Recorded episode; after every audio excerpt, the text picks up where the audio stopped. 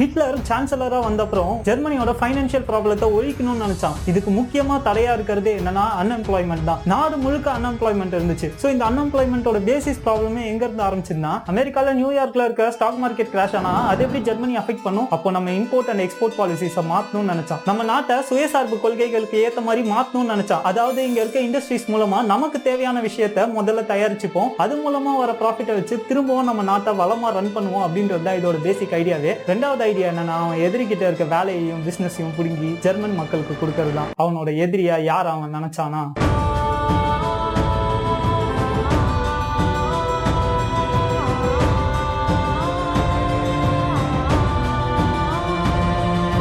Hitler பிரசிடென்ட்லாம் ஆகல வெறும் chancellor பதவி தான் எடுத்திருக்கான் இந்த சான்சலர் பதவி வந்த அப்புறமே நாட்டோட அன்எம்ப்ளாய்மெண்ட் டிராஸ்டிக்கா குறையுது. இதுக்கு முன்னாடி நியூஸ் பேப்பர்ஸ்லாம் கணிச்சிருப்பாங்களே இத்தனை வருஷம் கழிச்சு நாட்டோட அன்எம்ப்ளாய்மெண்ட் கம்மியாகும். அதை விட பல மடங்கு வேகமா அன்எம்ப்ளாய்மெண்ட் ஜெர்மனில கம்மியாயிட்டு இருக்கு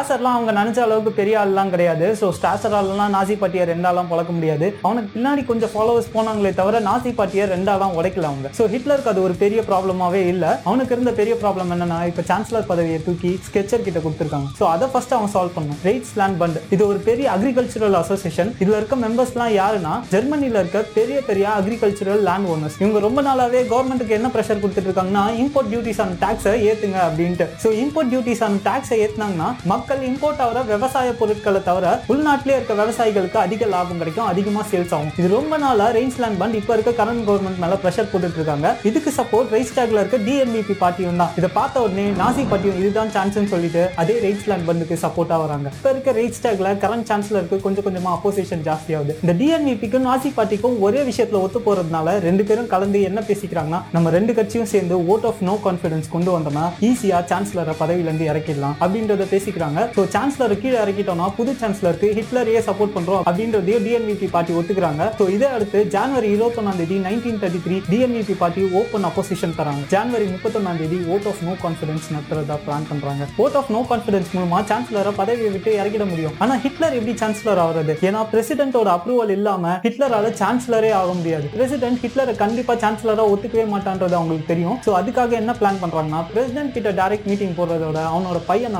ஆஸ்கர் கிட்ட மீட்டிங் பிளான் பண்றாங்க. இதை பிளான் பண்றது யாருன்னா பேப்பன் அதாவது இதுக்கு முன்னாடி இருந்த சான்சலர் தான். ஸோ பேப்பன் முதல்ல இருந்தே ஹிட்லருக்கு சப்போர்ட் தான். பேப்பன் தான் இந்த மீட்டிங் அரேஞ்ச் பண்றான். இந்த மீட்டிங்ல யார் யாரெல்லாம் இருக்காங்கன்னா பேப்பன் ஹிட்லர் ஹிண்டன்பர்கோட பையனான ஆஸ்கர் இவங்க என்ன பேசிக்கிறாங்கன்னா ஹிட்லருக்கு கண்டிப்பா சான்சலர் பதவி வேணும். எங்க நாசி மெம்பர்ஸோட மினிஸ்ட்ரிஸ் தானே நாங்க கம்மி பண்ணிக்கிறோம். எங்களுக்கு கரண்டா நீங்க மினிஸ்ட்ரி ஆஃப் இன்டீரியர்ஸ் மட்டும் கொடுத்தா போதும் அப்படின்ற டிஸ்கஷனுக்கு வராங்க. பேப்பன் வந்து வைஸ் சான்சலர் பதவி கரண்ட் கவர்மெண்ட்ல அவன் கேட்டுக்கிறான். இது எல்லாமே நியாயமான கோரிக்கையா தான் ஆஸ்கருக்கு படுது. நான் அப்பா கிட்ட இதை பத்தி பேசுறேன் அப்படின்னு சொல்லிட்டு அங்க இருந்து கிளம்புறான். ஸ்கிச்சருக்கு அவனோட சான்சலர் பதவி பறிப்போக போகுதுன்றது கிளியரா தெரியுது. Vote of no confidence January thirty first நடத்த போறாங்கன்றதும் தெரியுது. சோ அதுக்காக என்ன பிளான் பண்றாங்கன்னா ஜான்வரி தேர்ட்டி ஃபர்ஸ்ட் தானே ஓட் ஆஃப் நோ கான்பிடன்ஸ் நடக்குது. அதுக்கு முன்னாடி இந்த ரைட்ஸ்டாக பார்லிமெண்ட்டை கலைச்சிட்டோம்னா பிரச்சனை இல்லை அப்படின்னு சொல்லிட்டு ஹிண்டன்பர்க் கிட்ட பேசுறான். ஹிண்டன்பர்க்கு பார்லிமெண்ட்டை கலைக்கிறது ஓகே தான். ஆனா திருப்பி நியூ எலெக்ஷன்ஸ் வச்சாலும் நாசி பார்ட்டி தான் ஜெயிக்க போகுது. அதனால ஸ்டிச்சர் என்ன சொல்றாங்கன்னா பார்லிமெண்ட்டை கலைச்சிருவோம். ஆனா நியூ எலெக்ஷன்ஸ் நடத்த வேணாம். நியூ எலெக்ஷன்ஸை கொஞ்சம் போஸ்ட்போன் பண்ணி தள்ளி போவோம் அதுக்குள்ள இப்ப இருக்க கரண்ட் சுச்சுவேஷன் எல்லாம் நார்மல் ஆயிடும். அதுக்கப்புறம் நம்ம எலெக்ஷன்ஸ் வச்சுப்போம். ஆனா பிரசிடென்ட் ஹிண்டன்பர்க் அதுக்கு ஒத்துக்கவே இல்லை. ஏன்னா அப்ப இருந்த கான்ஸ்டியூஷன் படி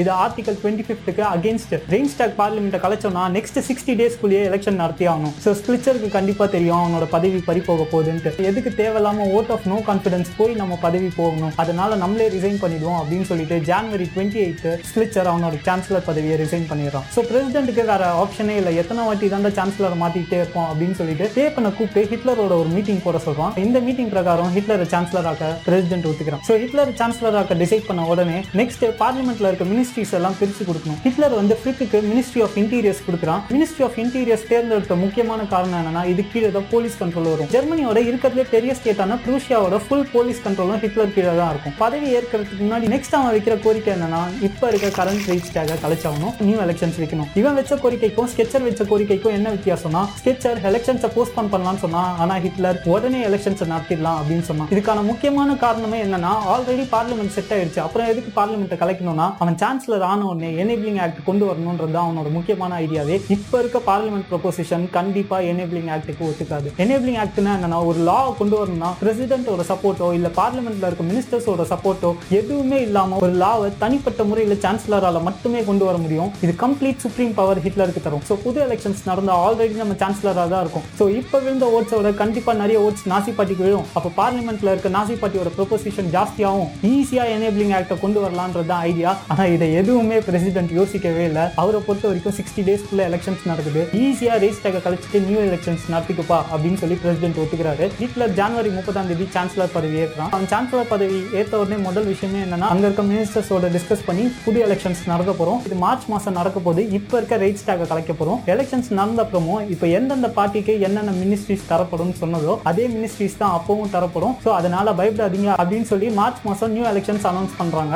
நிறைய பேர் என்ன நினைச்சாங்கன்னா ஹிட்லர் இந்த பொசிஷனை தாக்கு பிடிக்க மாட்டான். இதுக்கு முன்னாடி இருந்தவங்க எப்படி சீக்கிரமா சான்சலர் பதவியை விட்டு போனாங்களோ அதை விட வேகமா ஹிட்லர் பதவியை விட்டு போயிடுவான் அப்படின்னு தான் நினைச்சிட்டு இருந்தாங்க. ஹிட்லருக்கும் அவனோட சுச்சுவேஷன் ரொம்ப நல்லா தெரியும். அவனோட டெம்பரவரி பொலிட்டிக்கல் பார்ட்னர்ஸோட ஒழுங்காக ரிலேஷன்ஷிப் மெயின்டைன் பண்ணும் அப்படின்றது அவனுக்கு கான்ஷியஸாகவே இருந்தது. ஸோ அதனால அவன் சான்சலராக பதவி ஏற்க ஸ்டார்டிங் ஸ்டேஜஸ்லாம் சஜஷன்ஸை ஏற்றுக்கிறான் அட்வைசஸை ஏற்றுக்கிறான் ஸோ நெக்ஸ்ட் எடுக்கிற ஸ்டெப் என்னன்னா இந்த ஸ்ட்ரிச்சர் கவர்மெண்ட்டுக்கு ப்ரெஷர் கொடுத்திருந்த ரீச்லேண்ட் பண்டோட கோரிக்கையான இம்போர்ட் டாக்ஸ் டியூட்டிஸை இன்க்ரீஸ் பண்ணிடுறான். ஸோ அந்த பிரச்சனை சால்வ் ஆயிடுது. அதுக்கு நெக்ஸ்ட் என்ன பண்றான்னா பிப்டி மில்லியன் மார்க்ஸை ரீஆர்மெண்ட்டுக்காக ஒதுக்குறான். இது அந்த வருஷம் பட்ஜெட்டோட பத்து பர்சன்டேஜ் இந்த ரீஆர்மெண்ட்னா என்ன அர்த்தம்னா ஸ்டிங் மிலிட்ரிக்கு புது வெப்பன்ஸை வச்சு ரீஆர்ம் பண்றது தான் ரீஆர்மெண்ட் ஸோ இதுக்கு பத்து பர்சன்டேஜ் பட்ஜெட் ஒதுக்க வேண்டிய காரணம் என்னன்னா இந்த ரீஆர்மெண்ட் மூலமா எம்ப்ளாய்மெண்ட் பெருகும். அதே சமயத்துல ஜெர்மனிக்கு டிஃபென்ஸ் ஸ்ட்ராங் ஆகும். குரூப் ஃபேமிலி இவங்க தான் வேர்ல்ட் வார் ஒன் சமயத்துல இருந்தே வெப்பன் பிசினஸ்ல இருக்காங்க. ஜெர்மனியில பெரிய அளவுக்கு பிசினஸ் இல்லாததுனால அவங்களோட வெப்பன்ஸ் எல்லாம் எக்ஸ்போர்ட் தான் பண்ணிட்டு இருக்காங்க. ஸோ இப்போ வேர்ல்டு முழுக்க இருக்க கரண்ட் டிப்ரெஷன்னால அவங்களால எக்ஸ்போர்ட்டும் ப்ராப்பர் பண்ண முடியல. அந்த ட்ரூப் ஃபேமிலி தான் கவர்மெண்டோட ஆர்டர்ஸ் எல்லாம் எடுத்து வெப்பன்ஸ் தயாரிக்க போது ஸோ அவங்களோட கான்ட்ராக்டை புதுப்பிக்கிறான். இந்த கான்ட்ராக்ட் படி என்ன அர்த்தம்னா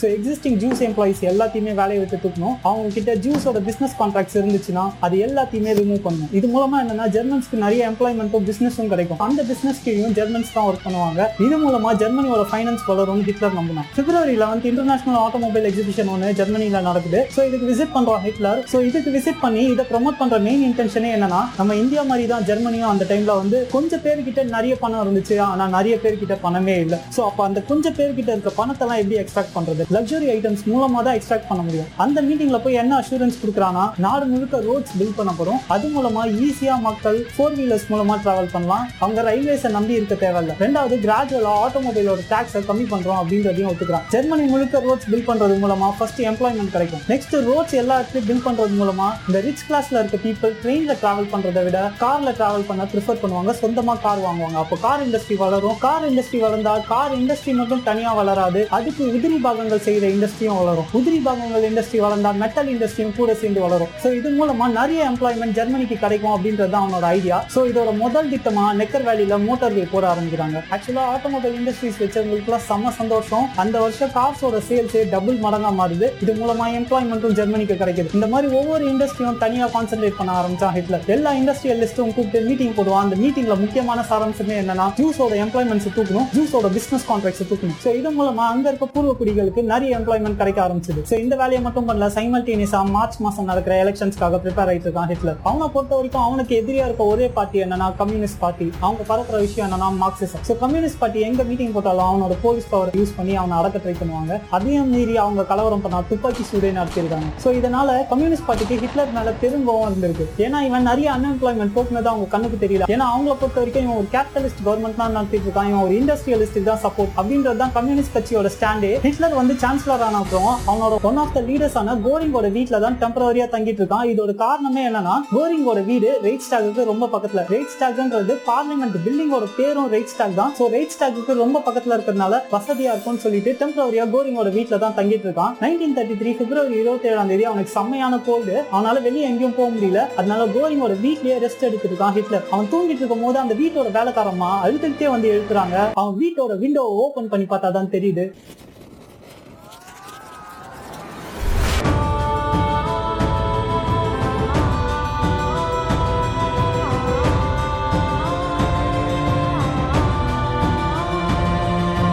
இந்த ரைட் ஸ்டைல் பில்டிங்கை பத்த வச்சதே கம்யூனிஸ்ட் பார்ட்டிஸ் தான். அவங்களோட வெயிட்டை காட்டுறதுக்கு தான் இந்த பில்டிங்கே கொளுத்துனாங்க. ஆனா அவங்க கொஞ்சம் கூட யோசிக்கல. பிப்ரவரி இருபத்தி ஏழாம் தேதி பில்டிங்கை கொளுத்துறாங்க. அடுத்த ஆறு நாள் மார்ச் அஞ்சாம் தேதி எலெக்ஷன் மார்ச் இருபத்தி மூணாம் தேதி எனேபிளிங் ஆக்ட் கொண்டு வரப்படுது.